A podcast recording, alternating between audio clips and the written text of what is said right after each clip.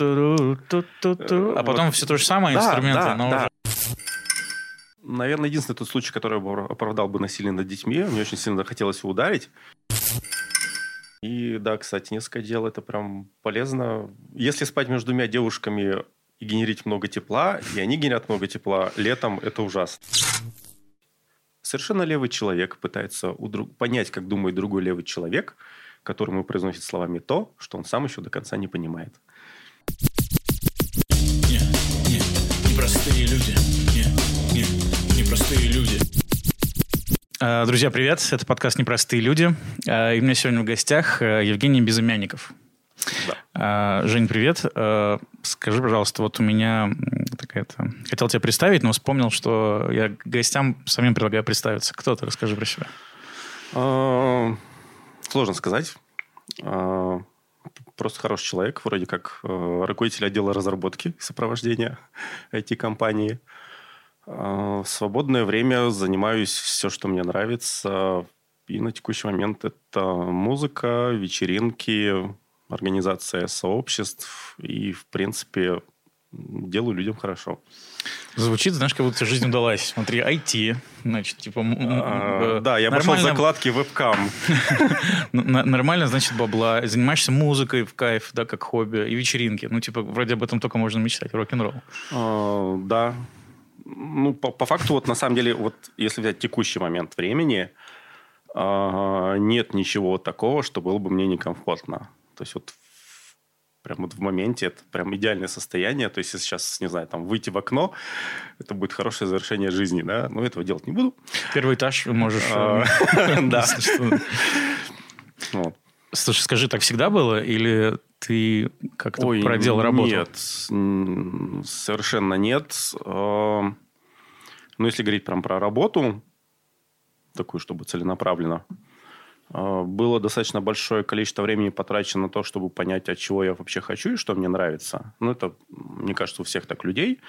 А, При этом это зачастую растягивается по времени просто за счет того, что мне хотелось что-то попробовать, но это физи- не мог или физически, или не мог финансово, еще что-то, допустим, не знаю, там сейчас годный велосипед купить не так уж дешево стало.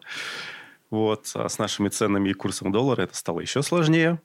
И по факту, не знаю, два хороших велосипеда стоят как э, небольшая иномарочка. Меня вот угнали два велосипеда за мою жизнь. Я теперь очень боюсь, чтобы третий угонить, потому что он стал все дороже и дороже. Вот, да. Четвертый я уже только подумал, очень дорого, не буду. А, Так что вот как-то так. И, допустим, то же самое занятие музыкой. И, с одной стороны, э, я облегчаю себе задачу тем, что у меня все делаю там на компьютере. У меня есть, не знаю, пуш второй, м, есть MIDI-клавиатурка удобненькая. Которая, второй это кнопочки, да, которые? Да, Как- достаточно хороший, пады. полноценный контроллер. И, в принципе, кстати, он позволяет даже на экран монитора не смотреть. У него дисплей достаточно полнофункциональный. А, И все, что можно сделать в Ableton, можно сделать на нем, не заглядывая э, там, на экран. Вот. И небольшая клавиатура для того, чтобы наигрывать какие-то мелодии, просто потому что это быстрее. А, И, ну, окей, более-менее хороший компьютер, звуковая карта, там микрофон, наушники, два контроллера, плюс Ableton лицензионный, вот уже, в принципе, 3000 долларов. То есть на то, чтобы поиграться, как бы это Только немногим доступно. Вдохнули, и уже 3000 долларов, да? Ну, да. Ну, окей, можно там без контроллеров обойти и купить какую-то MIDI-клавиатуру дешевенькую. Вот. Или кто-то даже мышкой набирает какие-то мелодии. Ну, окей. Тогда это можно сделать намного дешевле, но и кто-то работает на бесплатном там Ableton, каком-то обреза там возможностей меньше и меньше возможностей для экспериментов. Вот. А когда уже начинаешь понимать, что ты хочешь, ты углубляешься, и тебе становится уже тесно, и это касаемо, да, наверное, всех сфер жизни. Э, Слушай, а давай зацеплюсь за одну твою фразу. Вот ты сказал, э, как многие, э, искал, что тебе нравится. А каким методом? Ты перебором искал? Или ты как-то задал себе вопрос, а что мне нравится? А, Нет, наверное, перебором. Я, в принципе, так устроен, что мне очень часто проще, ну, грубо говоря, сесть на хвост кому-то. То есть я вижу человека, который чем-то увлечен, а, мне этот человек нравится, я хочу проводить с ним время, хочу с ним общение, а, и я ввязываюсь в его увлечение. Через какое-то время, окей, я понимаю, что да, это мое, или нет, это не мое. Да, мне нравится в такой-то мере, или наоборот, спасибо, до свидания, я этого трогать больше не буду. И так потихонечку мигрируя между разными компаниями, между разными тусовками, вот я нахожусь в том состоянии, в каком есть. Слушай, это подтверждает фразу, кто-то мне сказал, что человек – это дверь в другой мир. Вот. И кажется, через людей ты быстрее попадаешь, да. чем сам начинаешь что-то делать. У меня вот часто бывает, я сам начинаю, копаюсь, что-то смотрю, а когда с людьми это происходит, тут быстрее тебе сразу как бы рассказывают важное, что называется, показывают интересное. Есть тут еще один момент.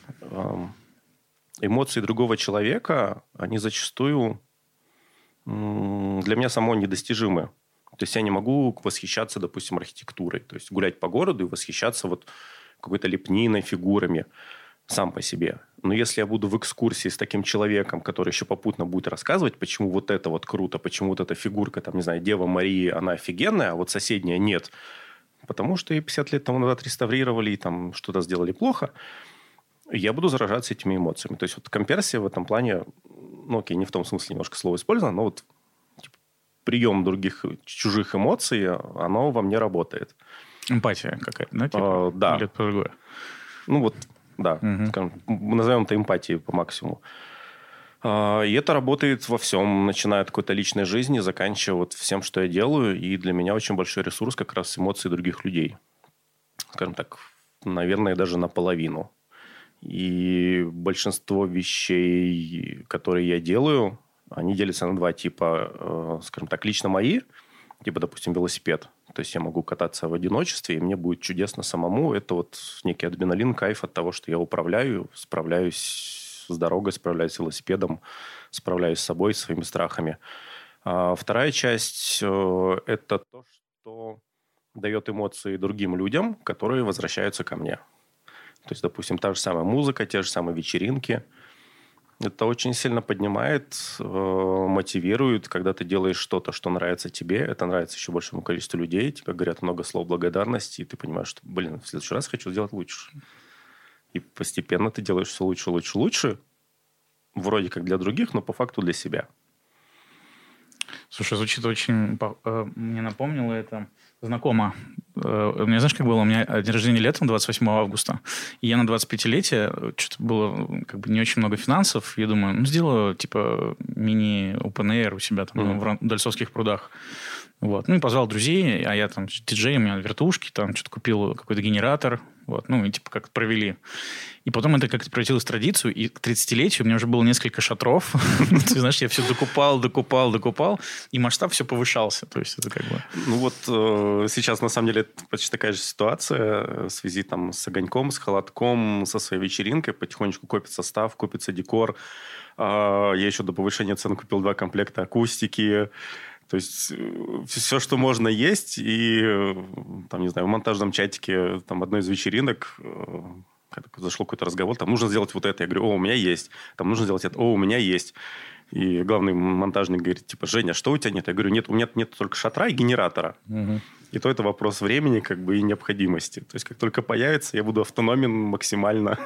А ты, кстати, не думал это как-то... Ну, сейчас, наверное, мозг такой включается предпринимателя. Монетизировать как-то в том плане, что не просто делать как это для себя, а еще, ну, типа, пускать это в свет. У меня часть оборудования, которое я сдаю в аренду.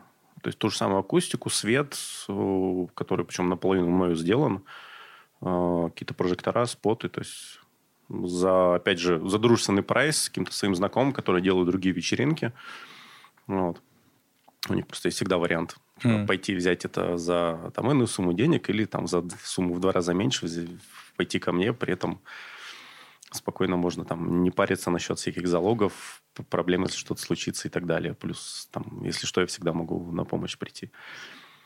Он так. Я просто тоже, видишь, купил все вот это себе, все это девайсы, и уже тоже думаю, блин, наверное, надо их куда-то будет еще сдавать кому-нибудь, потому что, ну, чем я буду сидеть просто как этот барин, это, ну, хочется, чтобы жил его как-то. Ну, это еще менеджерить надо. Ну, да. Это надо, не знаю, делать какую-то страничку или чтобы по тебе знали.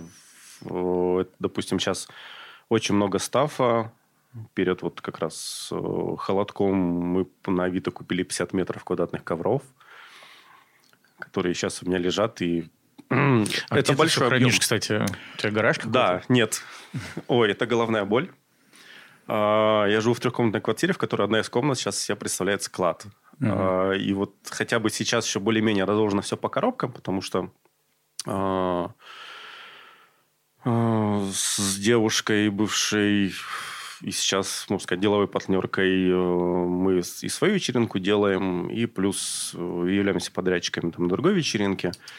И потихонечку вот все как бы уже в коробочке организовалось, более-менее, более-менее все сложено, и в нужный момент времени просто нужные коробки выдергиваются и отвозятся куда-то. А до этого это было просто гора всего. А, Обычно после вечеринки сил нет, поэтому это просто поднимается на шестой этаж на лифте, закидывается в комнату, и оно все там лежит, пока за день до вечеринки не начинается опять выгребание из этой из комнаты, сортировка там. Да. А ты как-то это, кстати, давай про вечеринки тогда поговорим, раз мы заговорили. Расскажи, что у тебя за вечеринки? Это ВП-пати или какие-то еще А, другие? Wonderful People Party. А, Вот сейчас 30 числа будет флюрная вечеринка. А, И сейчас прям вижу гнев некоторых людей, которые скажут, ага, вы содрали. На самом деле нет. Ну, это отдельный разговор. То есть, собственно говоря, основная вечеринка Wonderful People Party, она организовалась э, м, по факту уже, наверное, года два тому назад. А, Было небольшое кинки-сообщество, которое было более дружно, более этично, более как-то лояльно друг к другу и более дружественно. Ам, Ради практик, ради общения мы снимали лофт.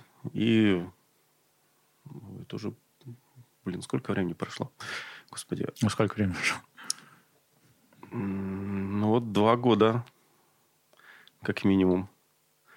Даже больше, три. Да. Мгм. То есть это было три года тому назад. Э, Тогда в лофте собралось где-то человек, наверное, 60, если не больше. Это с двух разных тусовок. Еще одна там отдельная компания присоединилась. И вроде как всем понравилось, и на год забыли. А, Через год я вернулся из э, отпуска, и ребята, опять же, водолеи другие, у нас там человек 7 было, такие говорят, ну, давайте как-нибудь отметим, давайте как-нибудь отметим. Но при этом никто не хотел ничего организовывать, не хотел ничем рисковать. В конечном итоге получилось так. Я снял дом, в котором на первом этаже был большой огромный холл, на втором были помещения отдельные, в которых можно было какие-то активности устроить.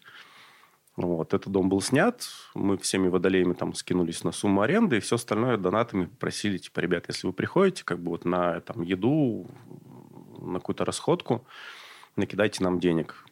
Пришло, наверное, человек 80-90. А, Все были рады по уши, и спустя, не знаю, недели две, наверное, просто несколько человек стали ходить вот так вот постоянно в ухо. Женя, когда следующий? Женя, когда следующий? Женя, когда следующее? Что ты А. почувствовал тогда? Успех? Или С учетом того, что изначально какая-то организация была целиком на мне, мне помогала девушка и помогала пару ребят. А, И вот в день мероприятия уже там более-менее команда собралась, которая все это монтажила. Тогда у меня не было понимания, как что делать. У меня не было понимания, кто может вписаться в это. Не было понимания, кто насколько готов рискнуть. Потому что если говорить про какую-то большую вечеринку, начиная от стоимости аренды, которую ты из- изначально вносишь, а, для кого-то это существенная сумма денег. То есть ты начинаешь вкладываться в декор, в какие-то расходные материалы, в звук, свет и так далее. А, И никто не был готов к этому. А, Я имею некий запас и странность вкладывать и рисковать во что-то такое. Я сказал, окей. А, Мы нашли чудесный лофт метров на 300 и устроили там, собственно говоря, самое первое мероприятие, на котором как раз и определились с командой, определились э, с, с форматом до конца, определились, как это, собственно говоря, все будет организовано, сделано, и какие-то мелочи прояснились, в принципе, кто за что готов отвечать, кто что готов делать и у кого к чему лежит. Вот, и потихонечку начало формироваться сообщество людей, которые все-таки готовы были ходить к нам, а не куда-то. Ну, или, окей, и ходить и к нам в том числе. Вот. э, Была большая проблема абстрагироваться от других вечеринок. Э, Была большая проблема набрать критически, критическое число там, гостей. Потому что вечеринка, допустим, там, не знаю, при количестве гостей меньше 50 человек, она уже уходит в минус. Скучная. А, она, она не- просто в минус не выходит. окупается. Да. То есть у нас на вечеринках э, проводятся практики, и э, у вас большая благодарность тем мастерам, которые две вечеринки работали просто по дружбе за бесплатно.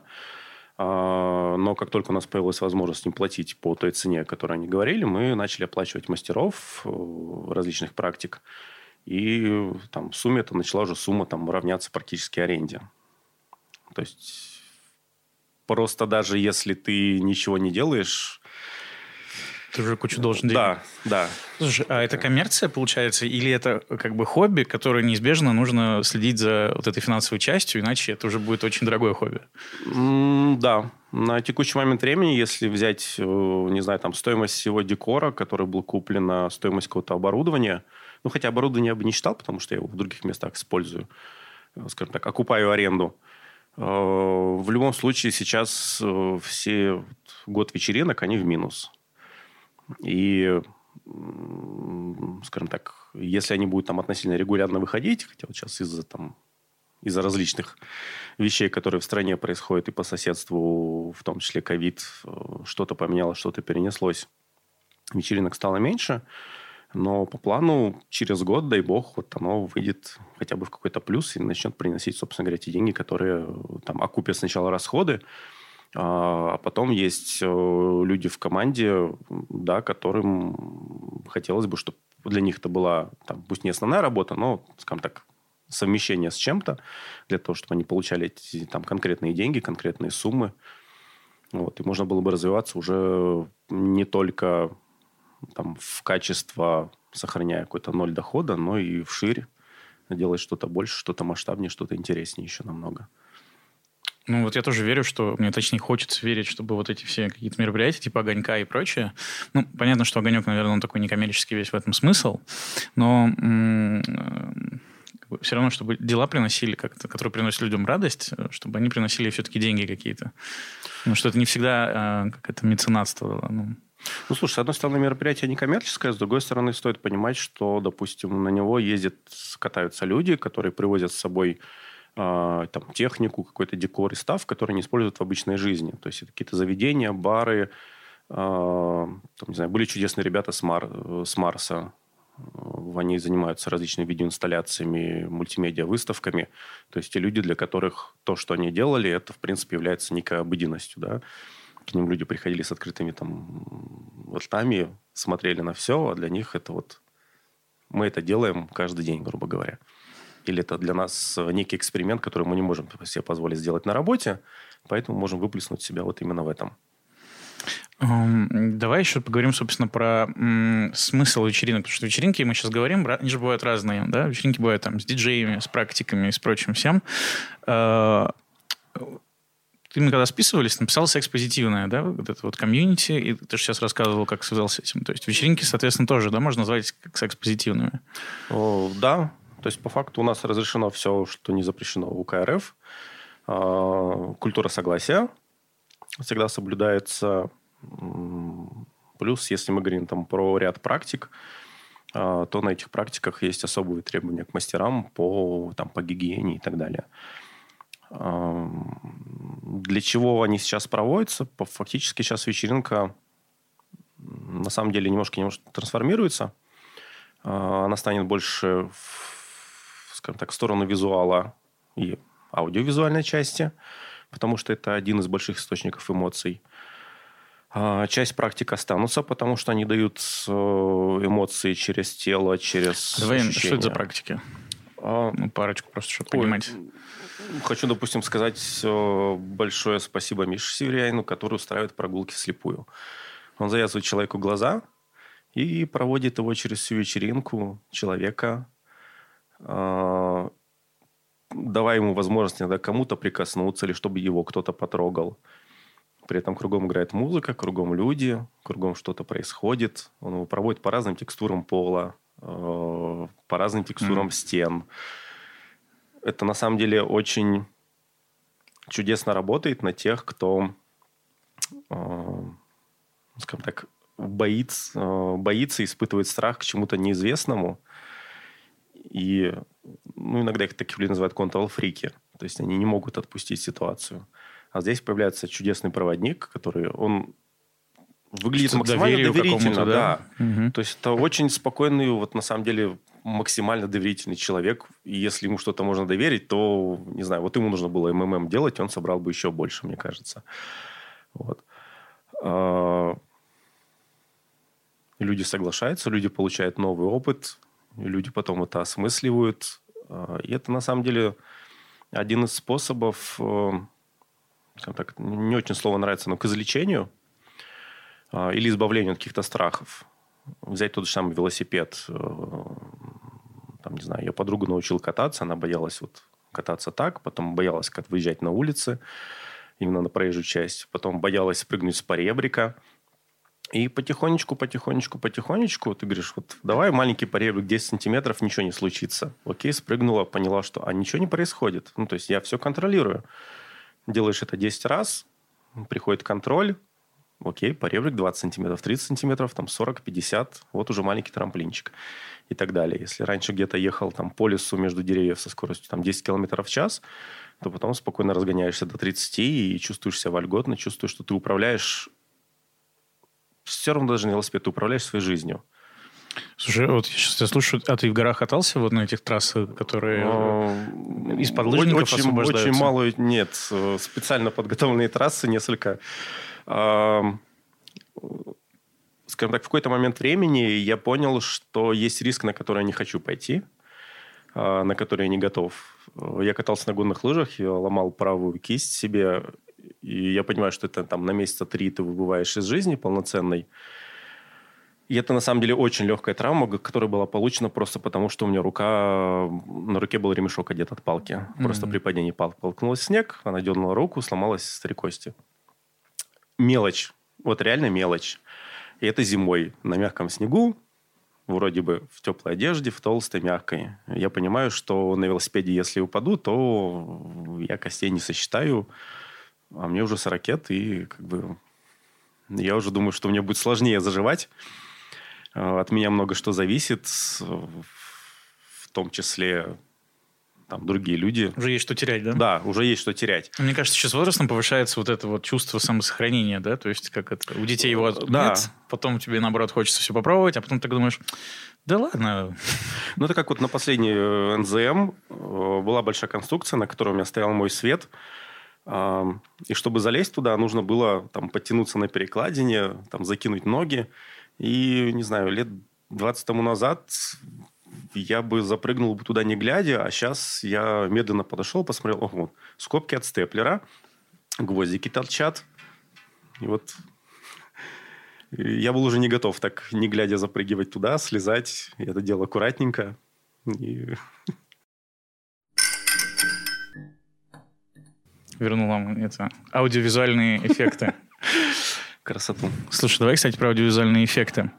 А, У меня есть личное впечатление, что когда я понял, что такое вообще аудиовизуальные эффекты. Это концерт был Chemical Brothers. То есть я знал их треки, Мгм. я их там сто раз слышал, но на концерте я увидел такой визуальный ряд. То есть я разочаровался в них как в концерте, в смысле выступления диджеев, потому что они особо ничего не делали. Мгм. Ну, то есть у меня сложилось впечатление, что просто они там... Может быть, это все было сведено заранее, это готовый концерт, потому что он еще Возможно, связан да. очень сильно с а, визуальным, но визуальный это было что-то. То есть там каждая песня это было целое как бы искус- искусство. Вот именно визуальная подача, там супер снятая, классная, там какие-то пузыри с краской летали, начинали взрываться под музыку и вот это все. В общем, это было прям космическая история. Ну, А, как раз тот случай, когда на самом деле выступление группы переходит в театральное представление, в котором ты не ограничен никакими средствами. То есть, если, допустим, в театре у тебя есть сцена, какие-то декорации, которые иногда сложно менять, а, и артисты, то в плане видео ты можешь все, начиная начать от каких-то от какой-то графики, пузырьков, точечек, мигающих э, нужного цвета под музыку. Есть отдельные прям, кстати, исполнители, которые именно визуалку делают. Вот я хотел тебя даже спросить, можешь сказать- посоветовать э, как бы там парочку тех, кто тебе больше всего нравится? А, Вот Макс Купер из последнего, на что я залипаю. А, Помимо того, что у него зачастую не самая простая музыка в техническом плане. То есть очень много звуков, которые прям выстраданы, и видно, что это плоды там очень долгих экспериментов над звуком. У него очень много клипов визуала, которые делают для него другие люди. И все его концерты как раз проходят именно с этим визуалом. То есть практически все выступления, там, если посмотреть на Ютубе, а, это всегда огромный экран, он находится где-то за ним. То есть не он главная роль, на самом деле, в этом концерте. Он где-то находится на заднем плане, за ним может быть еще один экран. Стоят мощные проекторы, которые на весь зал дают картинку, которая максимально людей погружает именно в эту музыку и добавляет именно тех эмоций, которые хотелось бы передать там, тому человеку, который делает визуальный ряд. А иногда на, на, на пару композиций у него есть несколько визуальных рядов, и очень забавно их посмотреть и подумать, а какой мне подходит, какой больше передает что-то. А, часть визуала сделана на самом деле очень потрясающе. Это один из там, последних роликов, который прям запал в душу. А, с помощью нейросети обработано видео, но при этом, если вглядеться в видео, видно, что оно составлено из различных э, картинок, находящихся в 3D-пространстве, и собрана история от карты мира к людям, какой-то истории между людьми. А, или есть один из клипов, э, в котором, честно говоря, даже пока не понимаю, как это было сделано, а, чисто математически появляются некие фигуры на экране, набираются в ряды, но в какой-то момент времени понимаешь, что они не просто так набираются, что на самом деле они полутонами передают некое видео, происходящее на заднем плане. То есть лица, какой-то диалог, как будто ты едешь в поезде мимо городских кварталов, встречный поезд приезжает на большой скорости, то есть вот такие вещи. Плюс это все синхронизировано с музыкой, то есть все движения всех этих точечек, всех фигур максимально ну, звучит очень сложно, в плане, если делать это да. вот, самому сидеть в каком-то редакторе, да. И... Ну, и, да, то есть на самом деле такие вещи, которые, наверное, делаются больше программированием, чем ручками. И здесь надо дать должное тем людям, которые или используют какие-то готовые инструменты и понимают их досконально, и понимают, как с помощью них что-то сделать очень крутое, или что-то пишут сами. То есть в этом плане есть люди, которые там на питоне делают какие-то видеообработки, видео или там движение объектов. И вот для меня это скажем так, максимальный уровень профессионализма, который может быть. Человек мыслит не только визуально, но и понимает, как это математически можно выразить, и что из этого можно сделать. Ну, получается, нас ждет ренессанс скоро творческий, потому что машины, когда будут делать это...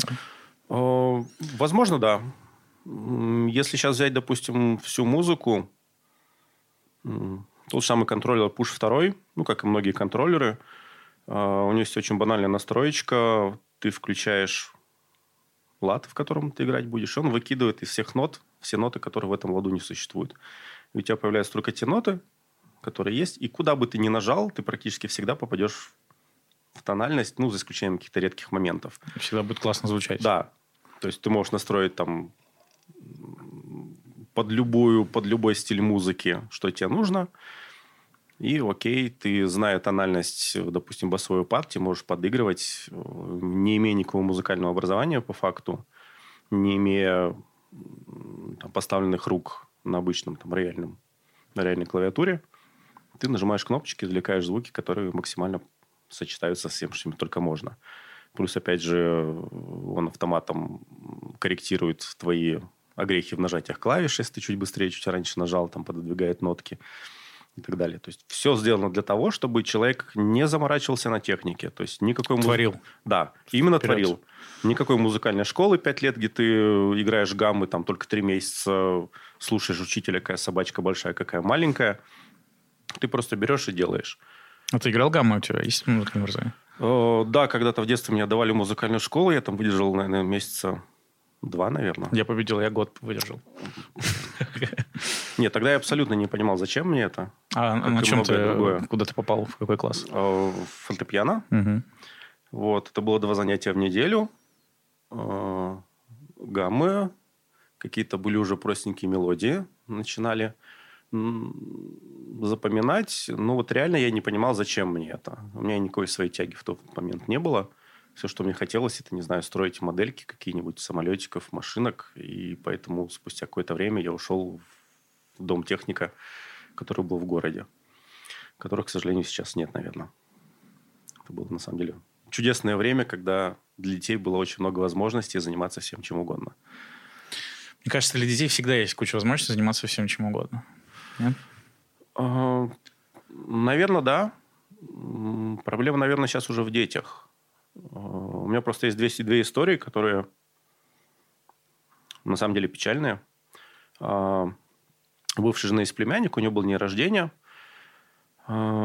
И я купил набор для склейки модели Су-27. Там деталей штук 300, наверное, было, включая какие-то маленькие, с э, набором красок для покраски, с грунтом. Со всем, чтобы сделать максимально точную копию. Я подарил, и ребенок загорелся и пошел в свою комнату сразу открывать. Ему было пофиг на торт, пофиг на всех остальных. Он сидит в комнате, разглядывает инструкции, предвкушая, как у нас все будет собирать, как вот эти маленькие детальки склеивать, как у него будет получаться огромный самолет.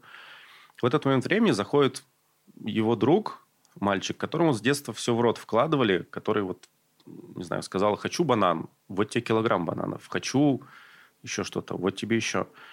Он подошел, посмотрел, сказал, ну, это ж клеить надо. Вот если бы мне такое подарили, я бы это выкинул.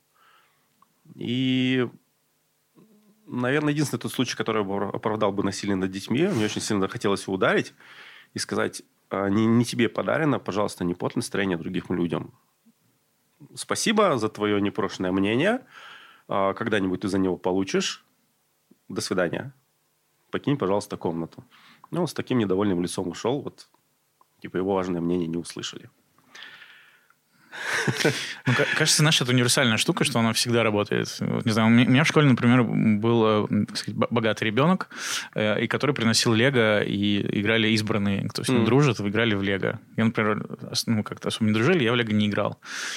Вот. Но, но, типа, ну, я не сильно обламывался. То есть, как-то вот кажется, что ну, в любое время есть те, кому вкладывают эти бананы в рот. Но, как это, знаешь, вот э, когда были в Индии, э, мне экскурсовед ну, вот рассказывают, многие сейчас идут вот мимо и видят, что дети играют на бетонном полу. Европейцы в основном. И говорят, боже мой, дети на бетонном полу, у них впечатление. Угу. А он рассказывает, дети, им в кайф, им пофигу, они всю жизнь на этом бетонном полу, они не знают, с чем сравнивать. Ну, то есть, поэтому кажется, что Короче, дети всегда ну, счастливы. Ну, здесь есть какая-то граница вот между уже такой избалованностью, когда, не знаю, мозг ребенка ко всему привык, и ничто не вызывает у него интереса. Не знаю, может, с гормонами связано, там, с каким-то вот таким, с построением нейросетей внутри мозга. А, что с этим делать непонятно. Окей, родители избаловали ребенка, и вот что с ним будет в дальнейшем. Да? И когда ему там исполни, испол, исполнилось 18 лет, родители сказали, чудо наше, солнышко, а давай на 18 лет мы тебя отправим на все лето в Лондон. И ответ был такой, ну, давайте. Вот если бы меня бы в 18 лет кто-то отправил бы на все лето в Лондон, я бы, наверное, бы, не знаю, вел бы себя как маленькая собачка, скакал бы, прыгал бы, махал бы хвостиком. Потому что для меня это было бы ценно, это был бы новый опыт, новые впечатления. А у человека самое забавное, что он не испытывает никаких положительных эмоций. То есть вот ощущение, что для него вся жизнь стала серой, в которой ему не нужно ничего достигать, не нужно ничего получать. Он просто в голове себе представил, типа, допустим, я могу поехать в Лондон. Окей, возможность есть, ну, как в анекдоте про математику, решение есть. Все. Ехать Что за анекдот? А, пожар в гостинице, в номере живут там физик, химик и математик. Загорается телевизор, а, химик выбегает в коридор, видит три огнетушителя. Там углекислотный, жидкостной и там порошковый. Он в голове представляет электричество, водой нельзя. Углекислотный мы в комнате, объем 20 литров. Мы, скорее всего, задохнемся, если окна не открыть. Окна откроем, и пожар еще больше. Возьму порошковый. Выбегает физик, видит огнетушители, прочитал инструкцию, какой из них для электричества, объем 20 литров, я справлюсь. Выходит математик, видит огнетушители, а, решение есть Все. Прикольно, да. Вот. И иногда в жизни, кстати, очень много людей встречаю, для кого реально вся жизнь стала какой-то серой. Или это из-за каких-то травм. Слушай, это, вот мне хочется сказать, Россия, это, это страна у нас, может, такая, нет? Почему вот А. песня «Россия для грустных» порнофильмов? Возможно. Возможно, какой-то вот реально стресс с детства потихонечку накапливается. А, С одной стороны. С другой стороны, есть э, там люди, кто, опять же, избалованный родителями, да, имеет там возможность получить все, становится уже все неинтересно. То есть они ищут чего-то вот именно супер-пупер-пупер острова, или не готовы рисковать настолько сильно, и поэтому в жизни ничего не остается. Нет никаких эмоций, которые бы привлекали, и нет ничего, на что бы они потратили силы, чтобы эти эмоции получить. Ну, можно лежать и есть. Еда вкусная. Слушай, ну, может, ты как помнишь, был фильм э, про этого, Маклей Калкин там играл, э, и он ездил в Роллс-Ройсе, жил в роскошном доме, у него был целый аппарат, э, точнее, Мгм. целая комната с э, этими игровыми автоматами, но он завидовал мальчикам, которые играют в футбол. То есть, может быть, такая штука, что, ну, как сказать, вот, может, там и не в Лондон нужно, а что-нибудь попроще. Окей. А у нас наоборот, мы в Лондон хотим, потому что у нас э, Макалей даже... Окей, он играл свои аппараты, у него хоть что-то было. А здесь у человека фактически ничего нет, и ему ничего не нужно. То есть мне вот интересно было бы понаблюдать лет через 20, что из этого получится. Или что-то произойдет и перемкнет в голове, и человек э, встретит, возможно, кого-то, кому сядет на хвост и скажет, от кого он заразится эмоциями, и да, что-то будет делать. Второй вариант э, это ни во что не выльется, и в какой-то момент времени, возможно, человек начнет спиваться, потому что это тоже, в принципе, интересно. Алкоголь вкусненький, время пролетает быстро. Окей, с утра выпил, в день свободен. Чудесно. Если еще рядом человек, который тебя в быту обслуживает, почему-то, наверное, тоже замечательно. Ты пишешь музыку давно уже? А, Когда-то это начиналось именно с написания музыки целиком, точнее так, изготовления минусовок для девушек, которые поют в ресторанах, вот в кафе. Такая востребованная сфера на самом деле.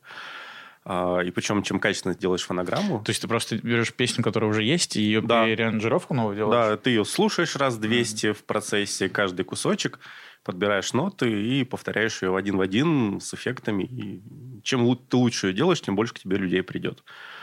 Вот. В свое время это стоило там не очень больших денег, э, но при должной сноровке, в принципе, за день можно было сделать там 2-3 фонограммы, э, тем более российских звезд. Э, Один из показателей качества для меня музыки – это насколько быстро можно сделать фонограмму. Интересно. Расскажи. И были очень чудесные Ямахи серии PSR. Возможно, еще другие такие же синтезаторы есть.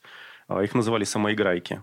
В него можно было забить некий стиль, допустим, не знаю, шансон. Мгм. И потом ты слева нажимаешь аккорд, который задает основную мелодию, и справа у тебя ты можешь наигрывать на любом инструменте. И была кнопочка старт, интро, куплет, припев. То есть можно на синтезаторе было собрать э, Да. целиком Весь аранжировку? тюремный шансон, он записан на таких синтезаторах. Они Офигеть. стоили не так дорого. То есть, тогда, когда я с ними столкнулся, он стоил 12 тысяч рублей. Это было там типа 2-3 моих зарплаты. То есть, в принципе, окей, много кто мог себе позволить купить. Easy money, да, такие? Да. И все. То есть, тебе нужно подобрать 4 ноты, которые созвучны, 4 аккорда, и какая-то незамысловатая мелодия, допустим, там на гармошке, или кто-то уже умел играть на гармошке отдельно. У тебя целая группа. Возможно, ударника добавить, чтобы живые ударные были. И такую музыку делать очень просто, потому что зачастую все партии ударных, партии басов, они во многих стилях, если их- на, них визуально посмотреть, э, они очень простые и понятные. То есть, создавая музыку в каком-либо стиле, ты даже не слушая ничего, можешь свои любимые инструменты накинуть, которыми ты часто пользуешься, э, прописать партию ударных, и ты знаешь, что окей, оно получится вот так вот стопроцентно хорошо. И на самом деле многие исполнители так делают, даже там популярные, взять альбом какого-нибудь, там, не знаю, известного диджея.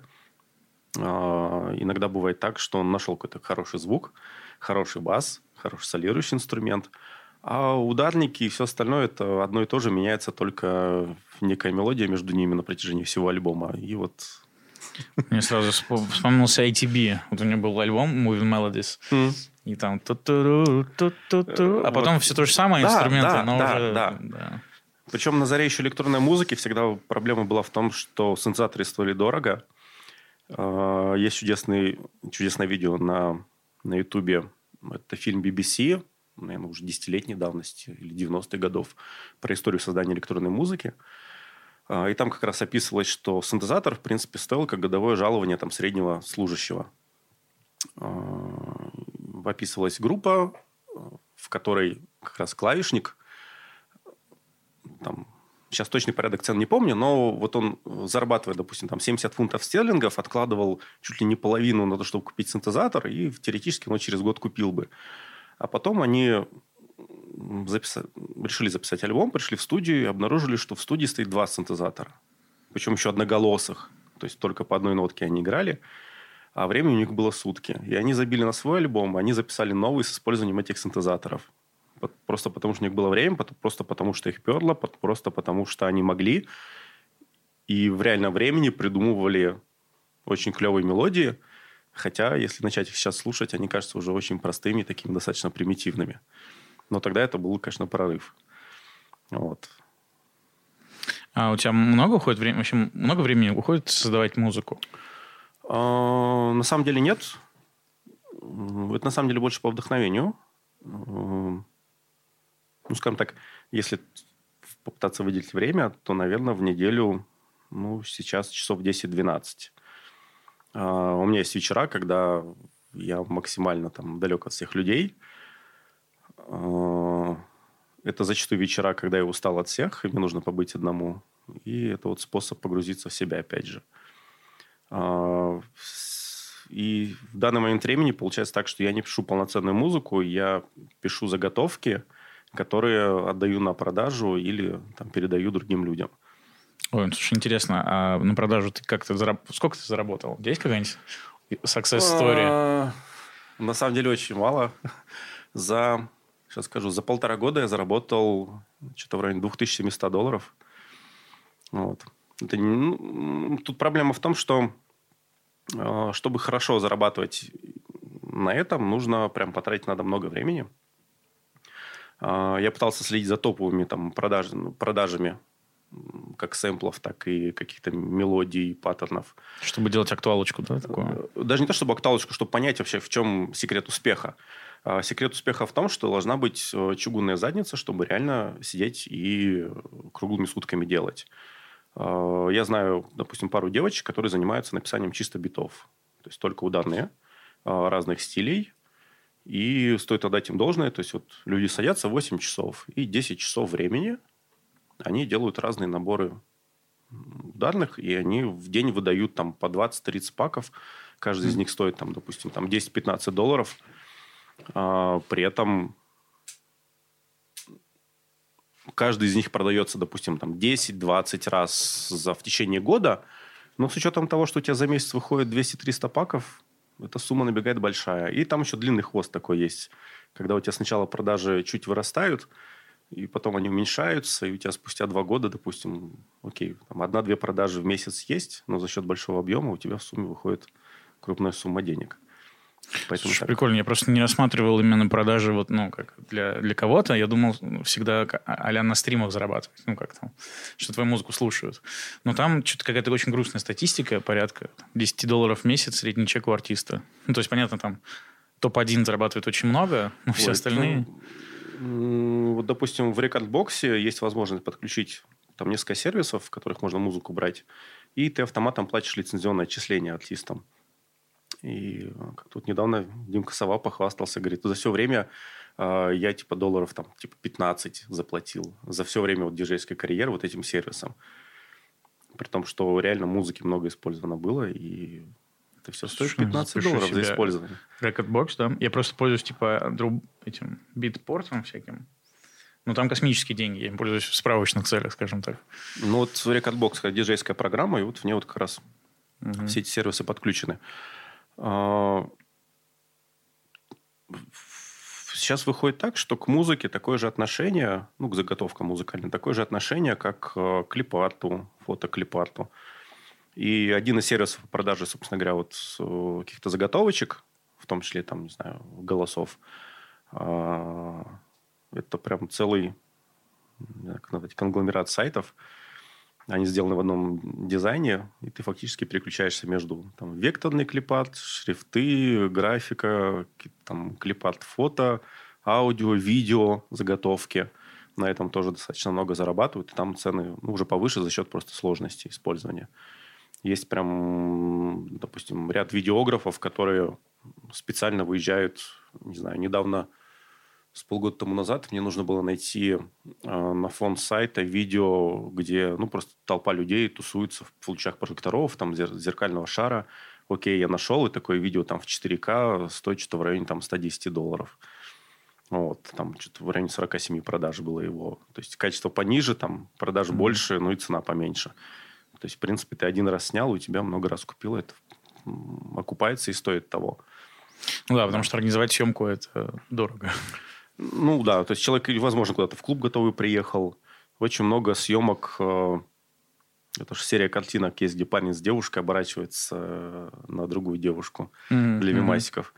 Вот. И на самом деле там вот целая серия есть с этим парнем и с этой девушкой. И много раз напарывался именно на такие серии, когда реально фотограф работает с какой-то парой, и они какие-то бытовые сценки различные выстраивают. Это серия из там 200 снимков – что-то из них продается, что-то нет. Ну, окей, что-то на мимасике уходит бесплатно. Да, наверное, это признак успеха такой внезапно, когда твою картинку расхватывают на мимасике. Ну, или случайности. Кто-то же выбрал именно эту картинку, а не другую.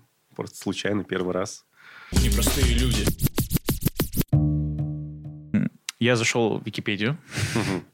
Вот. Ух, я решил, я буду типа этим, да. как это, приличным журналистом, аля, и зайду подготовлюсь, посмотрю, что там того, кого. Там что-то определение звучит вроде того, что это как бы отношения, когда ты с партнером договариваешься, что у вас там могут быть еще какие-то партнеры, э, ну, то есть какой-то аналог такой фрилав, свободной любви.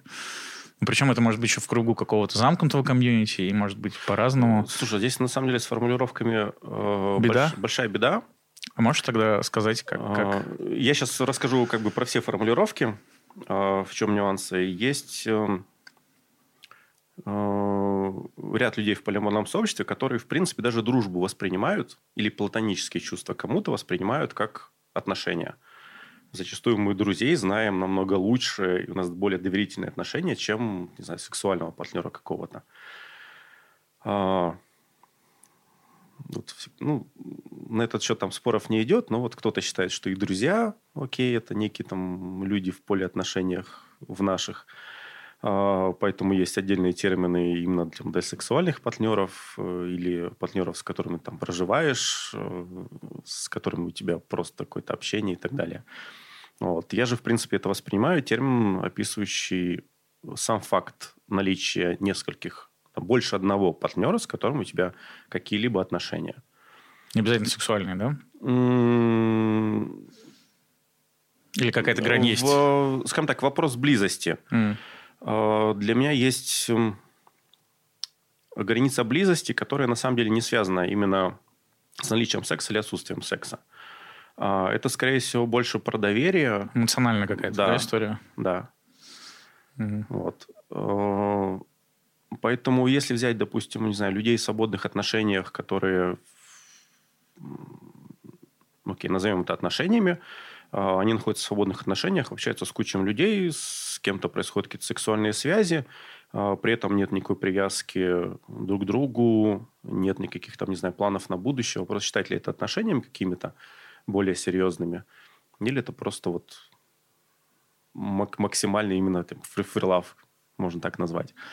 А, я больше вкладываю именно те, термин отношения и с планами, и с эмоциями, и с чувствами друг к другу. И да, это в моей жизни присутствует в полной мере. То есть ты можешь себя назвать полиамором в этом а, смысле? Да, на текущий момент времени, если взять, я могу точно сказать, что я испытываю чувство любви разного уровня к двум партнерам и влюбленность еще к третьему. Ну, это опять картину рок-н-ролльщика добавляет, что помимо там, IT, создания музыки, вечеринок, у тебя еще несколько Ну, возможно. А, окей, а как... Само так получается, на самом деле. А как это, как сказать, это все партнеры должны быть полиаморами в этом таком треугольнике или квадрате? А, слушай, на самом деле нет. А, на самом деле иногда есть такие интересные комбинации, когда, окей, один партнер, у него есть два других, но при этом эти два других с ним именно в моногамных отношениях. Да, они знают друг по друга, они не пересекаются, это вот такие вот двойные моногамные отношения. А при этом каждого это устраивает по разным причинам. А, причин, ой, как много на самом деле. Слушай, ну это кажется прям какая... Вот мне кажется, сейчас тысяч... Э, много людей, э, которые э, отношения как, собственнические воспринимают в силу, мне кажется, разных причин. Э, потому что, ну, там... Да, ревность это про то же, да, про какой-то, не знаю ну, я сейчас, наверное, своей фантазии скажу, на самом деле не знаю как, но как будто бы это все про какую-то неуверенность э, личную в себе, в партнере, страх э, и прочее. Вот это вот какой-то коктейль. И вроде как э, отношения вот моногамные, они вроде как, ну, еще там, не знаю, церковь говорит, мама с папой, семья. Ой, да? сколько в головах у нас. Да, ну, типа вот как-то, вот это правильная дорожка, да, и поэтому, когда встречаешь кого-то, да, или слышишь, или видишь, там, да, про какие-то такие отношения, э, кажется, что, о боже мой, ну, типа, как, как, как это? Ну, как? Они что, не любят друг друга? А вот на самом деле, сейчас немного забегая там далеко назад, э, так получилось, что лет с 18 я был предоставлен сам себе. Э, то есть я выстраивал свою жизнь сам, и я мог делать так, как мне хочется, и так, как я с кем-то могу договориться. А, это, наверное, отложило большой отпечаток э, на всей моей жизни, потому что я до сих пор и, наверное, всегда буду считать, что а, с любым человеком можно обо всем договориться. То есть, окей, или вы не договариваетесь и расходитесь в этом. Вопрос, вы совсем расходитесь или расходитесь только вот в этой части. Всегда обо всем можно договориться. Главное, не врать друг другу, не врать себе, прежде всего, не врать друг другу. А, с первой частью всегда проблема. Это проблема психологии. То есть, когда психолог пытается общаться с человеком, то есть совершенно левый человек пытается у друг... понять, как думает другой левый человек, которому произносит словами то, что он сам еще до конца не понимает. То есть двойной черный ящик. Это про то, что кто-то дольше, дальше продвинулся, а кто-то меньше, или про другое? Это, в принципе, про сложность общения. То есть, mm. вот два человека пытаются, допустим, разговаривать, и недавно общался с очень чудесной парой. Они не так давно пришли как бы в кинки-сообщество, и я их спросил, а ну, зачем вы сюда пришли, чего вы хотите? Они говорят, ну, вот у нас были какие-то свои желания, мы друг другу высказывали, окей, мы перебрали все игрушки – вот перепробовали все. И мы уперлись в то, что вот нам нужен третий человек. То есть никакая игрушка не заменит третьего. Или третью. У нас есть четкий план, чего мы хотим. То есть мы пришли сюда, чтобы найти человека, с кем мы сконнектимся, с кем у нас будут какие-то там временные отношения для того, чтобы попробовать то, что мы хотим. При этом они друг другу честно говорили, что я хочу это, я хочу это. Во многих парах, опять же, из-за того, что сказали, что Мужчина и женщина всю жизнь должны пролежать бутербродом в миссионерской позе, желательно молча, потому что за стенкой бабушка с дедушкой э, или соседи, дай бог, услышат, а сексом заниматься нельзя, фу-фу-фу-фу-фу. Они боятся даже сказать, что, мол, дорогой, ты можешь меня укусить за сосок? Не факт, что мне понравится, но я хочу попробовать. А где-то это увидел или услышал, или просто вот случайно прищемила себе сосок пальцами, и мне это показалось интересно, и мне захотелось бы, чтобы ты это сделал. И она боится своего мужчину сказать ему об этом, потому что сама себе придумала, что, возможно, ее мужчина скажет «фу ты шлюха». А тот, возможно, в голове такое не имеет. И тот, возможно, мечтает о том, чтобы хотелось бы анальных, набор анальных пробочек. Но как он скажет об этом жене, потому что он себе придумал, что она ему скажет. И вот этот клубок идиотизма, он до конца жизни и меня, мне кажется, проблемка. у меня есть э, мое, мое личное объяснение, почему так бывает. Э, кажется, что у нас в культуре очень много еще осталось вот этих всех воровских тем. Ну, то есть э, 90-е, не знаю, фильмы «Бригада» и прочее. И я вот общаюсь с многими, кто вырос в регионах, потом приехали в Москву, у них есть какие-то стигмы на эту тему. Ну что, нельзя там девушке делать кунилингус. Типа западло там и вот это все история. Ну, слушай, это... Ну, окей. И кажется, что вот это знаю просто таких, этого да. много всего где-то витает, и у нас еще секс-революция не произошла. Как будто бы. Или что ты думаешь? Или уже вот в России она произошла? То есть вроде вечеринки есть, но я сам, например, еще боюсь на них сходить. А слушай, это на самом деле очень клевая штука. Я знаю один чудесный опыт как раз такого брутального мужика, который ого-го. А потом оказывается, что как бы девушка его немножко пальчиками стропонит. Вот. Ему это нравится. Окей. А, при этом он об этом никому не рассказывает. Это такая микрозакрытая информация между там несколькими людьми. Вот. Про- процесс идет. То есть люди втихаря что-то делают, люди пробуют. Вопрос просто, кто будет являться проводником в этом. То есть у меня пос- ну, вот несколько отношений, в которых я был последних, а, очень часто случалось так, что для человека являлся неким проводником. То есть у меня были одни отношения, в которых, а, которые начались с того, что мы начали жить вместе. А, Спустя какое-то время там девушка сказала, типа, я ухожу. Вот, вот именно так. Ну, она типа пропала там на пять дней, потом появилась, сказала, я ухожу. А, Приехала, собрала вещи, часть вещей. Приезжая там через две недели забрать остаток вещей, я говорю, давай поговорим. Типа, что происходит? Мы разговорились, оказалось, что ей нужно было просто больше личного пространства. Я говорю, а смотри, есть вариант гостевых отношений. Не обязательно 24 часа проводить вместе. У тебя может быть свой угол, у меня свой угол. Она такая, а так можно? Я говорю, а почему нет? Говорит, а тебе это подходит? Думаю, ну да, мне это подходит тоже. То есть, окей, у меня тоже появится личное время, я не буду идти на компромиссы с тобой, не буду тебя таскать в свои какие-то дела и не буду таскаться за тобой. Он говорит, ой, круто, давай. И эти отношения продлились потом еще два года. Слушай, да, очень интересно. У меня раньше, мне кажется, был такой глюк. А, не, не глюк. Вот сейчас неправильно говорю. Как-то обесцениваю. Э, Я раньше реально на полном серьезе хотел. э, Вот я, не знаешь, там гулял в Коломенском, видел большие вот эти терема старые. Мгм. И представил, так, вот это мужская часть, вот это женская. Ну, чтобы, типа, вот у мужика своя там кровь. Вы там могли встретиться где-нибудь у тебя, у себя там. Но у тебя вот своя вот это, ты как бы живешь так и тусуешься. Кажется, что это прям для здоровья очень полезная штука. Но когда я говорил это девушкам, ну, как бы мне так, ты чё, ну, ты... ну, Должно быть одно одеяло, одна кровать. А, Один Одна матрас, да. возможно. То есть я одно время как бы задавался вопросом, а почему есть кровати, на которых два матраса. Потом мне сказали, а да, конечно, разные жесткости могут быть. Такой, ох ты ж, точно. Вот. И да, кстати, несколько дел это прям полезно. Если спать между двумя девушками и генерить много тепла, и они генерят много тепла, летом это ужасно. Это, это Нужно невыносимо. эти, э, это, А, да, и когда ты просыпаешься раньше них, э, чтобы вылезти тебе из-под одеяла, ты приходилось или как коту вниз спускаться куда-то там, или через кого-то перелезать, будя. А, Есть свои сложности все-таки. Не так все уж Да. легко.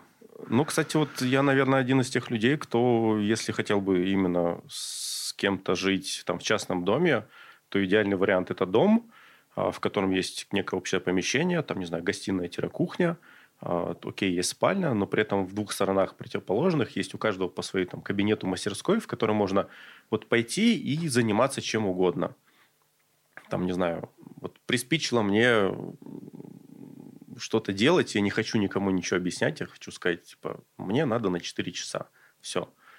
Я могу, не знаю, мастурбировать там, могу писать музыку, могу паять что-то, могу просто из деревяшки что-то выпиливать. Это будет мое время, когда я никому не хочу отчитываться за то, что я делаю.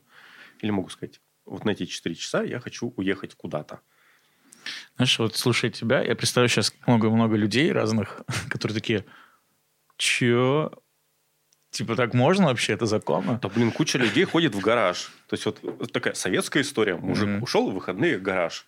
Можно подумать, он там машину чинит. Нет. Народ там общается с другими мужиками, у них там возможно, кто-то что-то делает.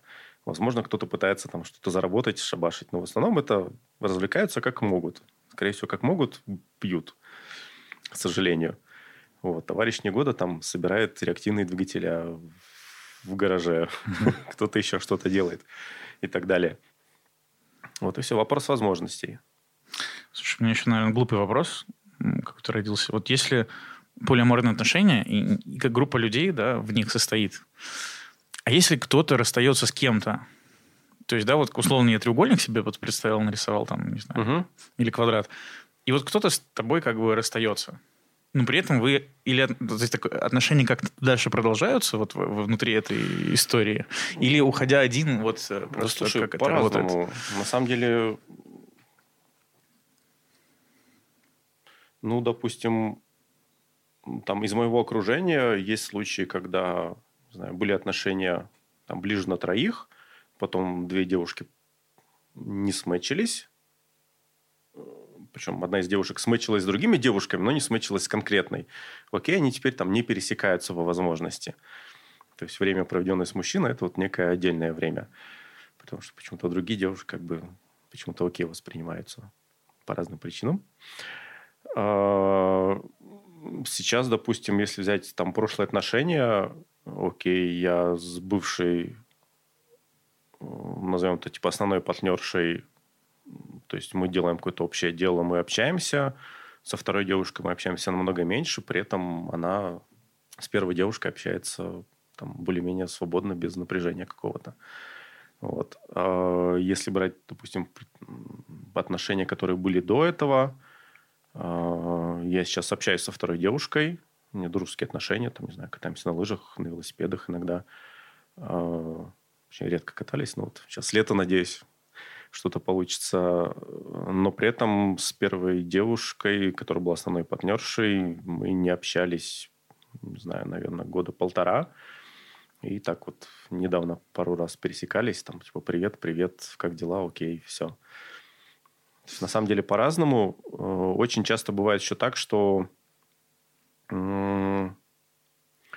ну, полиамория бывает иерархическое, бывает анархическое, да, то есть э, при иерархической всегда э, у одного из партнеров есть некий приоритетный партнер.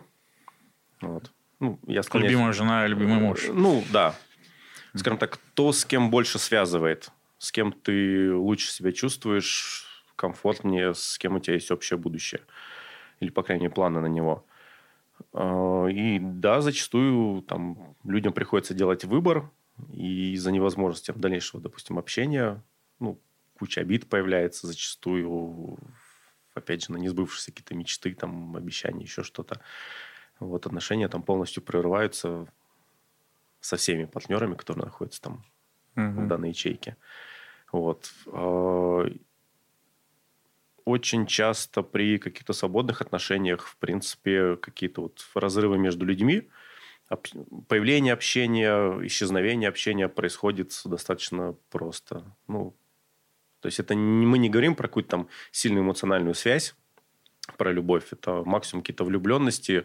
Ну, окей, там через три месяца влюбленность пропала, появилась другая ну, окей, ты стал больше видеться с другим человеком, меньше с этим. Потом он как-то сам отвалился, потому что он еще кого-то себя нашел и так далее. То есть тут на самом деле такой сложный граф, где связи между собой все выстроены, и э, там немножко спалю. Я для одного человека делаю инфографику для книги э, по психологии. Как раз пару месяцев тому назад была задача нарисовать э, как раз этот граф отношений.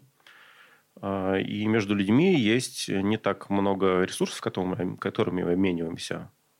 Там, допустим, общение, поддержка, а, там, не знаю, какие-то денежные вещи или товарные, в- различные взаимопомощи, тот же самый секс. И в идеале, чтобы человек э, отдавал меньше, чем получал. Сейчас по своей соображу. внутренней оценке. Соображу. Это очень важная Отдавал вещь. меньше, чем, Чем получал. А, очень важное замечание. По своей внутренней оценке. Сейчас я поясню, в чем прикол. Я люблю готовить, я ненавижу мыть посуду. Мгм. У меня в предыдущих отношениях э, девушка любила мыть посуду, не любила готовить. Мгм. То есть я готовил, она мыла посуду. Она воспринимала мои вложения в отношения дороже, чем я свои. Но то, Мгм. что она мыла посуду, я воспринимал намного дороже, чем я отдаю. Если так перефразировать, то, что тебе нравится делать, ты не, не чувствуешь от этого какой-то усталости или Да. прочего, а другое кажется, боже мой, спасибо, что ты мне Да. это помог. Да. Даже, окей, даже если ты не испытываешь какого-то вот эм, кайфа от того, что ты делаешь, да, вы можете, не знаю, там, составить некий список, э, раскидать э, бытовые дела, окей, бытовые дела, возьмем только их, и раскидать вот ка- каждый, кто оценивает, там, не знаю, от единицы до 10, насколько ему противно и сложно это делать, и у кого меньше это занимает, вы раскидываете, там, чтобы, не знаю, сумма совпала. И по факту выйдет так, что всегда будет казаться, что партнер тебе дает больше, чем ты ему даешь. А ценность этих отношений растет в неком таком эквиваленте. И это на самом деле одна из тех вещей, которые не дает э, просто во время какой-то мелкой ссоры сказать, да пошел ты или там пошла ты. Типа, я не хочу ехать к твоей маме на этот сраный день рождения, к твоей сраной маме. И вообще, я поехала домой навсегда. И соберу сейчас свои... А и вещей моих у тебя нет, потому что потому что я заранее об этом беспокоилась или заранее их не привозила. Вот и все. То есть, окей, отношения всегда будут длиться до тех пор, пока в них лучше, чем без них. И чем больше положительного они тебе приносят, тем больше лимит э, во время сложных каких-то ситуаций. Это Чем больше такая аналогия, как ты будто можешь ты что-то приносишь туда, да, вот, и у тебя запас, и потом ты можешь даже на ссоры расходовать, но у тебя все равно запаса много Да. чего-то остается. Вот Ну, смотри, вот как бы есть график. Окей, э, допустим, ты находишься в таком неком среднем состоянии, когда обычный простой человек с улицы в текущем обществе дает тебе там плюс 30 к общению. Э, Ты сам, не знаю, в текущем состоянии, там, сложная работа, еще что-то, допустим, твои 70%, у тебя есть потребность в общении. Ты вышел во двор, посидел с бабками, пообщался, очень чудесно зарядился, окей. Появился некий человек, с которым тебя многое связывает, он тебя вдохновляет еще больше, у тебя появились эмоции, он тебе дает плюс 70, при том, что сам тратит там, допустим, плюс 20 для себя, опять же, по своей оценке. Важно всегда внутренняя оценка. Итого ты себя чувствуешь, допустим, на плюс 150%. Происходит какая-то ссора, из-за которой ты теряешь доверие к человеку. Что-то происходит, допустим, на минус 50. Окей, все равно плюс 100 лучше, чем раньше плюс 70. И вот пока э, этот человек в твоей оценке не опустится до этой тридцаточки, когда любой человек с улицы уже станет лучше, а возможно, э, будет понимание, что окей, этот человек может опуститься до минус, допустим, 50, но он настолько крут и хорош, и ты понимаешь, что это такое некое временное явление, и ты готов его поддержать, окей, он опустился до минус 50, потом потихонечку вы налаживаете отношения, это выправилось, опять же, там до 100, до 150, до 200 процентов, да, оно того стоит. Слушай, это получается математика отношений какая-то такая вот. Да. А, Вот как раз то, чем я занимаюсь. Я рисую инфографику, потому что именно графически передать людям намного проще. Это как типа товарищ Стивен Хокинг, который придумал, как визуализировать гравитацию в виде резинки натянутой. То есть Мгм. это дало, скажем так, возможность из ну, кучи страниц сложных математических выражений многим физикам сократить это до, до одной простой визуальной картинки и сказать, о, теперь мы понимаем, о чем эти формулы. И теперь нам это простое понимание дает возможность двигаться дальше. И это, кстати, бьется с аудиовизуальными смыслами, да? То есть они, получается, есть не только в музыке, они вообще помогают информацию, информацию воспринимать. Да. То есть, э, на самом деле, есть такая теория, что есть люди, там, аудиалы, есть визуалы, там, кинестетики. Я, правда, слышал, что она э, не прошла проверку. Вот, да, я хотел сказать, что она на самом деле не работает, и э, если информация получена, с- получена с разных источников, то, то она запоминается лучше. Просто потому что больше раз гоняется там по-разному. Да, одновременно с нескольких источников, то есть там с зрительных э, нервов, из глаз поступает информация, она создает эмоции, допустим, печаль, музыка, которая создает настроение печали, еще больше давит. И э, у меня есть э, ряд композиций, в которых звучит мой голос, э, но при этом проблема в том, что я никогда не исполнял их вживую, ну, то есть на людях. М.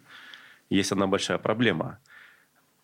Из-за того, что я в голове прокручиваю, как это должно быть, а, какие эмоции я испытываю в этот момент времени, меня всегда пробивает на эмоции. Мгм.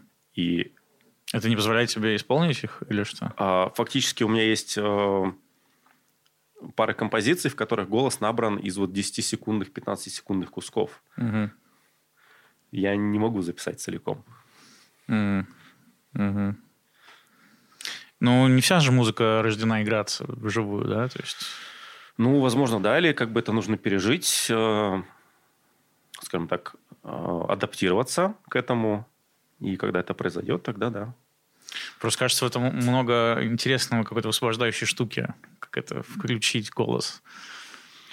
Это, опять же, еще один способ... Ну, то есть, знаешь, не пережить просто свою- где-то сделать и Ну. показать результат, потом смотря вот так вот, а прямо как бы выразить напрямую. Ну, я это делаю для себя больше, на самом деле. Тут, Мгм. Да, окей, другие люди своими эмоциями меня заражают, но, скажем так, энное есть вещи внутри больших каких-то категорий, которые я делаю чисто для себя изначально. И если от этого мне еще люди добавят эмоций, то есть я с помощью музыки, допустим, поднял себя там на 150%, если мне еще добавят 300, толпа, которая будет говорить, ты Мгм. крут, молодец, как бы это да. Если их не будет, ну, окей. У меня просто с диджейством была история, что э, я мог, как бы, когда нету народа, я, я могу играть, ну, там, 15 минут, все. Я дальше такой, ты что Мгм. вообще делаю здесь? Ну, типа, для чего все это? То есть я в этот момент осознал, что все-таки я делаю это не только для себя, хотя я такой говорил для себя, но важно, чтобы еще были люди, которые как-то... Вот этот обмен, наверное, энергии, вот что ты сказал. Да, так, ну вот в диджействе как раз, наверное, это побольше важно, когда следишь за толпой, следишь за настроением, понимаешь, что сейчас вот они подустали, поэтому надо что-то вот поспокойнее, чтобы они отдохнули, возможно, кто-то совсем уйдет с танцпола, и потом проходит 20 минут, и начинаешь людей снова разгонять, и вот такими волнами. Это как раз одна из задач, кстати, диджеев и выстраивание лайнапа на мероприятии, и брифование диджеев, э, чтобы вот мероприятие началось, гости приходят, что-то можно поспокойно поиграть, повеселить тех, кто вот пришел пораньше, раньше всех. Потом они, скорее всего, устанут через два часа, они пойдут в бар, пришли новые Мы люди. тогда называли барной паузой, когда ты ставишь какой-то трек грустный, что все пошли бухнуть на взяли. Да, и вот, вот эти вот на самом деле волны, как бы, и выстраивание, в принципе, программы между диджеями, да, оно важно. Очень важно. И оно очень хорошо согласуется, там, не знаю, с моментом открытия, с количеством людей, с проходимостью гардероба и так далее, и так далее, и так далее, чтобы вот всю цепочку выстроить.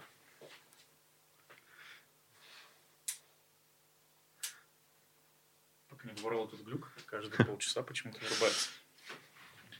Зато удобное время трека. Ну, кстати, да.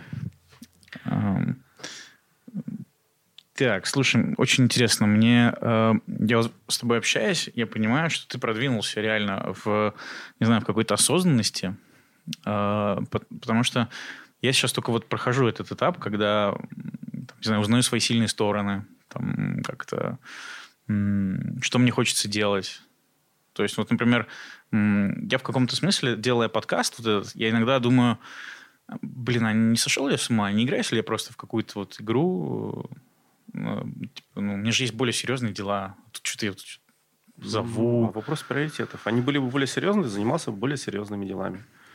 Э, Да, и, знаешь, я, наверное, для себя ответ нашел, что э, это серьезно ровно настолько, как ты к этому относишься. Я в какой-то момент стал к этому серьезнее относиться. Там, взял студию, еще что-то сделал. И это мне какую-то такую энергию дало, потому что, то есть, когда ты к чему-то серьезно относишься, и люди уже, ну, серьезно относятся. Когда ты как к чему-то так тяп относишься, вроде и люди так относятся. Эм, Ну вот слушай тебя, я понимаю, что, блин, еще, еще много чего предстоит. Ну, слушай, у меня, получается, ряд вещей, которые в жизни делаю, они выстроены, знаешь, по принципу а, затратив 20% усилий, получить 80% возможностей. Правило или Паретта. 80%, да. Можешь А, какой-нибудь пример привести э, из того, что вспомнится? Как это Ой, сработало? слушай, у меня есть э, пачка света.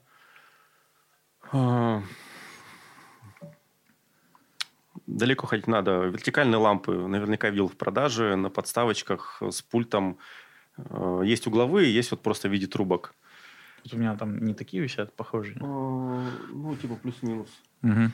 А, Я нашел компанию, в которой продаются трубки матовые. Купил этих трубок на 3D принтере, напечатал нижнюю часть. э, э, Придумал, как в процессе туда гайку вставлять, чтобы ее прям впечатывало в пластик. Верхушечка. Там внутри управляемая лента. Контроллер сделанный из... Спаянный из вот прям на коленках, в мелочах. С USB-выходом. Инфра... Этот радиоприемник и пульт. А, ну, в общей сложности, чтобы сделать 20 ламп, ну, я сделал первую партию 10 ламп, потратил на это часов, наверное, 8. Мгм. А, эти 20 ламп, точнее, первые 10 ламп на Авито улетели часа за 4. А, типа штук 6 купил сразу там какой-то типа бар. Остальные так по частникам разошлись. Я сделал еще 20. Вот дома штук 18 стоит, я их таскаю по мероприятиям. Очень удобная локальная подсветка, прям. Мгм. А, часть вот я сейчас объявление прикрыл, у меня трубки валяются, я все никак, у меня руки не доберутся, чтобы нарезать и сделать а, еще их. А, при этом программу для микроконтроллера я нашел где-то на форуме бесплатно. А, пульт с, инф- с радиоприемником я купил на Алиэкспрессе. Микроконтроллер купил тоже на Алиэкспрессе. Запрограммировал программатором за 150 рублей с Алиэкспресса а, с помощью бесплатных Arduino IDE. То есть вот Ну, это все равно как, звучит так, что если свои 10 часов тысяч ты и потратил там или 5 на изучение всех этих штук, как что работает, Ну, на самом, на скачивание самом деле программ. меньше. Здесь э, происходит, знаешь, такая очень, по мне, клевая штука. Ты начинаешь углубляться в какую-то тему, а, и сначала, не знаю, делаешь что-то простое, там, мигающую лампочку, допустим. Потом, не знаю, делаешь лампочку, которая у тебя с пульта управления готового работает. Потом еще что-то сложнее, сложнее, сложнее. И доходишь до того, что тот прибор, который будет очень сложно для кого-то сделать с нуля, ты можешь сделать, допустим, часов за 10. А, У тебя все для этого есть, оно просто накопилось. Есть 3D-принтер, есть лазерный станочек. Э, Ты знаешь, у тебя мозг устроен так, что ты можешь связать разные вещи, что ты можешь, ага, тебе нужны э, поликарбонатные трубки, а они есть вот в такой-то компании, которая занимается на самом деле даже не светом, а вот некой непонятной штукой, а ты к ним можешь делать заглушечки, а вот внутрь вставить ленту аккуратненько и так далее, так далее, так далее. То есть вот эти все вещи связать э, вместе, потому что ты из каждой области чего-то понахватался, очень мно- много всего, не погружаясь в каждую прям глубоко. Такая синергия происходит. Кажется, тебе пора делать свой бренд. Э, У тебя есть название уже? Ой, не. У меня единственное есть свой домен э, zin.ru, на котором страница заглушка. А, я все думал, э, думаю, кто ж такие крутые ребята, что у них даже контакт, или контакт есть, да, но типа ну, ничего нет, инфы никакой, знаешь, это так загадочно слишком было. Ну, и- а и зачем? То есть, на самом деле, там хранится почта, там хранятся какие-то файлики. а, и, и еще есть такой лайфхак. а, можно написать на любую почту. Я уже, я сейчас вот, меня сработала цепочка, ты написал подкаст, да, у тебя была Да. почта, на которой ты зарегался, она тебе просто реадресуется, да? на- Да, они все приходят на одно, и если ты будешь спамить, я буду знать, кто. Мгм. И плюс чувствуется, что типа а, у него свой подкаст или что, или он специально там ящик что-то сделал, такое как... Ну вот, э, на самом деле, это еще такой способ защиты. Регистрируюсь на каждом сайте. Я имя сайта, ну, возможно, там с, с доменом первого использую Вот как это логин. круто. То есть Да. на свой mail. Мгм. А, причем один и тот же пароль можно использовать простой. У меня И несколько получается, ты паролей. можешь спамеров вычислять. Я вычисляю Кто был раз. самый серьезный спамер из каких-то больших компаний или вот которые... А, Кого ты поймал? Слушай, на удивление никто. Сейчас э, там почту обслуживает Яндекс э, Почта. Они очень хорошо, на самом деле, чистят от спама. А, и все, что сейчас попадает в почтовый ящик, ну, папку спам я не заглядываю уже. Там что-то копится, плюс то, что я специально в спам положил, то, что мне уже неинтересно. А то, что мне приходит именно в папку входящее, оно вот все, что мне нужно. Ну, окей, это в день там по 50 писем, э, в основном информационных, там, от разных систем. 30 из них как бы я сразу по заголовкам читаю и удаляю. Вот, а 20 это какие-то там действительно важные вещи, которые могут быть важными вещами, скажем так, за которыми я слежу. У меня еще к тебе вопрос, uh, что-то я его забыл задать, про семью. Uh, ты тебе сейчас 40, ты сказал, да, примерно? Или, или прям 40? Да, 40, прям 40. Вот февраля ага. было. Да, ты в Удале, это я уже помню. Да. У тебя э, сейчас есть семья или, или у тебя была, ты сказал, да? А, была был? семья, Мгм. я был 7 лет в браке, у меня Мгм. есть сын, которому сейчас 9 лет. Мгм. Вот, мы в разводе уже лет как... Лет как 7. Мгм. А, даже больше, наверное, 8. И в целом, наверное, если говорить, ну, там, опять же, забегая вперед, хочу ли я семью, а, вопрос, что называть семья. Для меня семья – это некое сообщество, опять же, людей, с кем мне хорошо двигаться по жизни. И у меня несколько, там, скажем так, вариантов семьи, которые я бы хотел. Начиная от того, что просто это некое, сообщество людей, с кем мне комфортно, кому я могу прийти на взаимовыручку, кто мне может прийти в взаимовыручку. Вот, э, с кем мы проводим какой-то досуг, с кем нам хорошо просто даже молчать. Вот. А Если это будет находиться там на одной территории, там в виде некой, даже не знаю, коммуны или просто вот у меня есть э, там дом, в котором появляется несколько человек периодически. Иногда собирается там нек- некое сообщество, не знаю, поиграть в настолки, пообщаться, или мы собираемся где-то еще. Э, Да, эти люди мне близки. Назвать семьей их пока не могу. Мне нужна для этого более там сильная близость и больше доверия. В таком виде, да, я мечтаю о семье. Но это будет не классическая семья, что вот, типа, моногамные отношения, в которых вот... Просто да, да. вот у меня, наверное, вопрос как раз с этим связанный, что кажется, что вот эти полиаморные отношения, вечеринки, ну, сейчас, наверное, скажу так, это просто не факт, что я так думаю, да, я просто хочу тебе как-то мысль озвучить.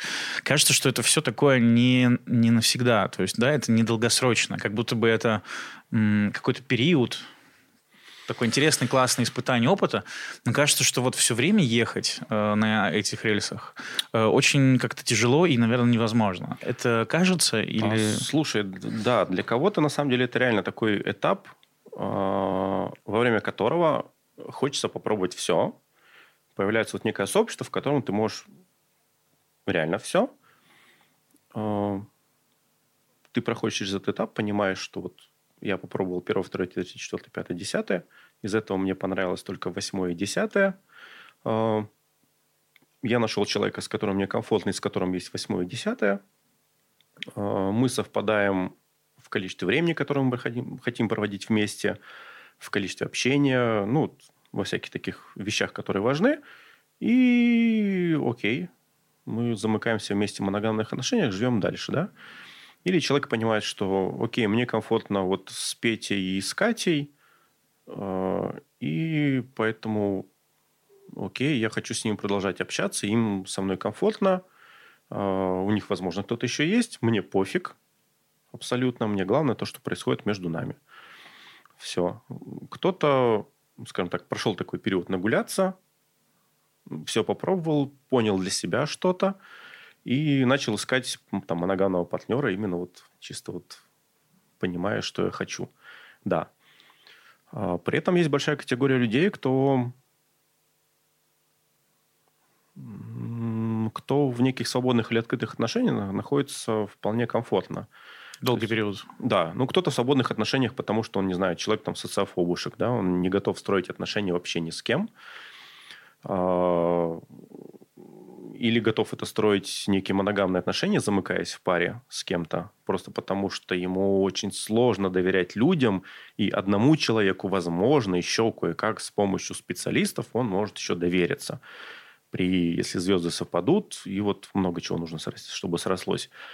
А, или, по крайней мере, он с этим человеком будет ближе, чем со всеми остальными. А, Там, не знаю, в плане общения, в плане доверия.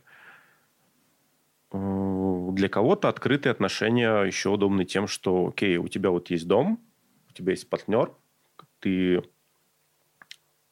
э, можешь пойти и попытаться поиграть с мамонтом. Мамонт, возможно, тебя очень сильно стукнет, Ты всегда можешь прийти домой, тебя возьмут на ручки, обогреют, скажут, ты такой чудесный, красивый, в попку поцелуют, а, раны подлечили, вы друг друга обняли, и вам комфортно вместе. Но потом захотелось острых эмоций, ты пошел еще раз на мамонта, или она пошла тигра за хвост подергала. Вот. А, и одна из тех вещей, наверное, которые мне очень сложно объяснять разным людям, и такое было вот в предыдущих отношениях, я по-разному любил двух женщин. Но при этом одна из, одна из женщин была из мира там, моногамных отношений. И для того, чтобы в ее голове от, э, при словах, что я тебя люблю, она не тянула багажом вот именно все те атрибуты, что связаны с этим словом, мне проще, проще было сказать, я в тебя влюблен.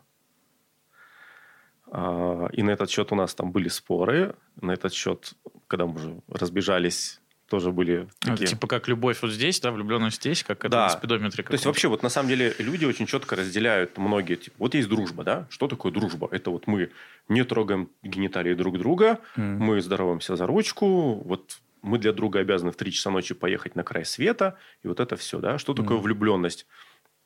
Это вот это, вот это, вот это – но при этом, там, не знаю, мы не живем вместе, а если мы живем вместе, то это уже только если мы полюбили. А если мы полюбили, то ипотека, там, жена, муж, дети и так далее, и так далее. Да как звездочки в GTA, да? Вот, да. От одной до пяти. Да. А, при этом, блин, совершенно два разных человека. То есть они, я не боюсь этого слова, они обе охрененные, каждая по-своему.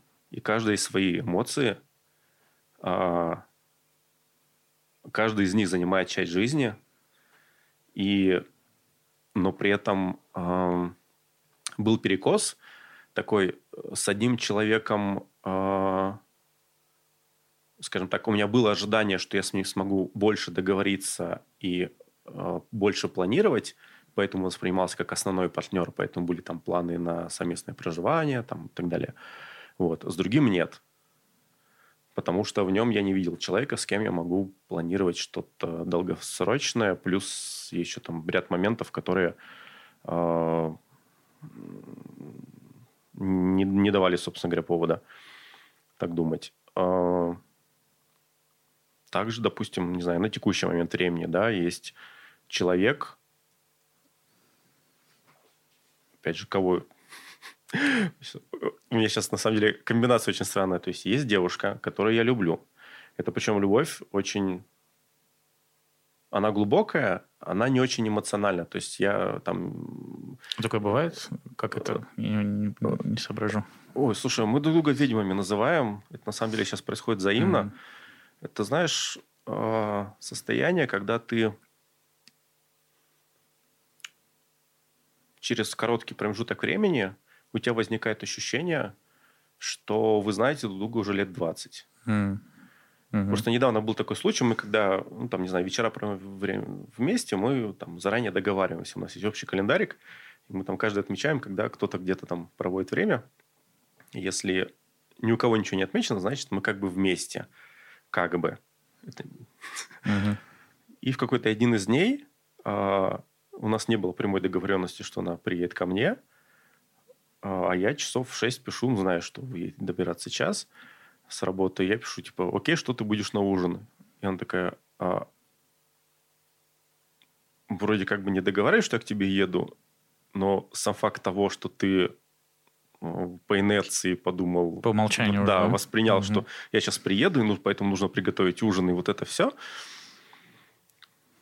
Вот этот человек мне ценен этим. А, раз у меня сохраняется чувство любви к бывшей девушке. А, и у меня есть влюбленность в одну из девушек, с которой, я сейчас общаюсь, ну, с которой я сейчас общаюсь. Вот такая комбинация. Что у других происходит, я не знаю, и в эти дела не лезу. Как бы так какие-то отголосочки слышу частично, но меня это не трогает.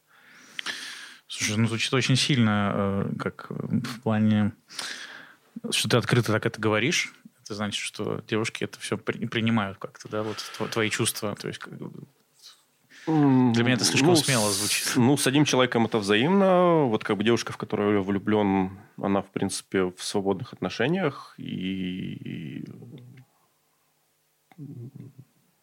скажем так, для нее наличие других людей это не является там какой-то проблемой, не является какой-то вот такой штукой. И вот говоря про ревность, э, полимория не избавляет от ревности. М. И я слово ревность воспринимаю именно как термин нехватка. Нехватка чего-либо. То есть, допустим, нехватка времени вместе. То есть, когда твой партнер с кем-то проводит время, пусть даже на рыбалке. Окей, ты с будешь, ты будешь ревновать к рыбалке. А, или испытывает эмоции, которые ты хотел с ним испытать, он испытывает это с другим, при том, что мог испытать с тобой. Или ты это предлагал, но он тебе сказал нет, а вот с другим – да. Вот. И да, в такие моменты ревность возникает, это никуда не девается. А, Но если с партнером совпадаете в количестве общения друг с другом, не знаю, допустим, готовы проводить там пять дней в неделю вместе, а, и окей, вот эти два дня вы проводите где-то в другом, занимаясь какими-то своими делами, или там чуть больше дней, и вас обоих эти устраивают, никакой ревности не возникает. Также мы ходим на одни и те же вечеринки, а, там, не знаю, на одной из прошлых, да, мы были вместе, она занималась какими-то своими делами, я занимался своими делами, мы там периодически пересекались, А, нам было комфортно, опять же, разбегались, и вот никакой при этом ревности не было.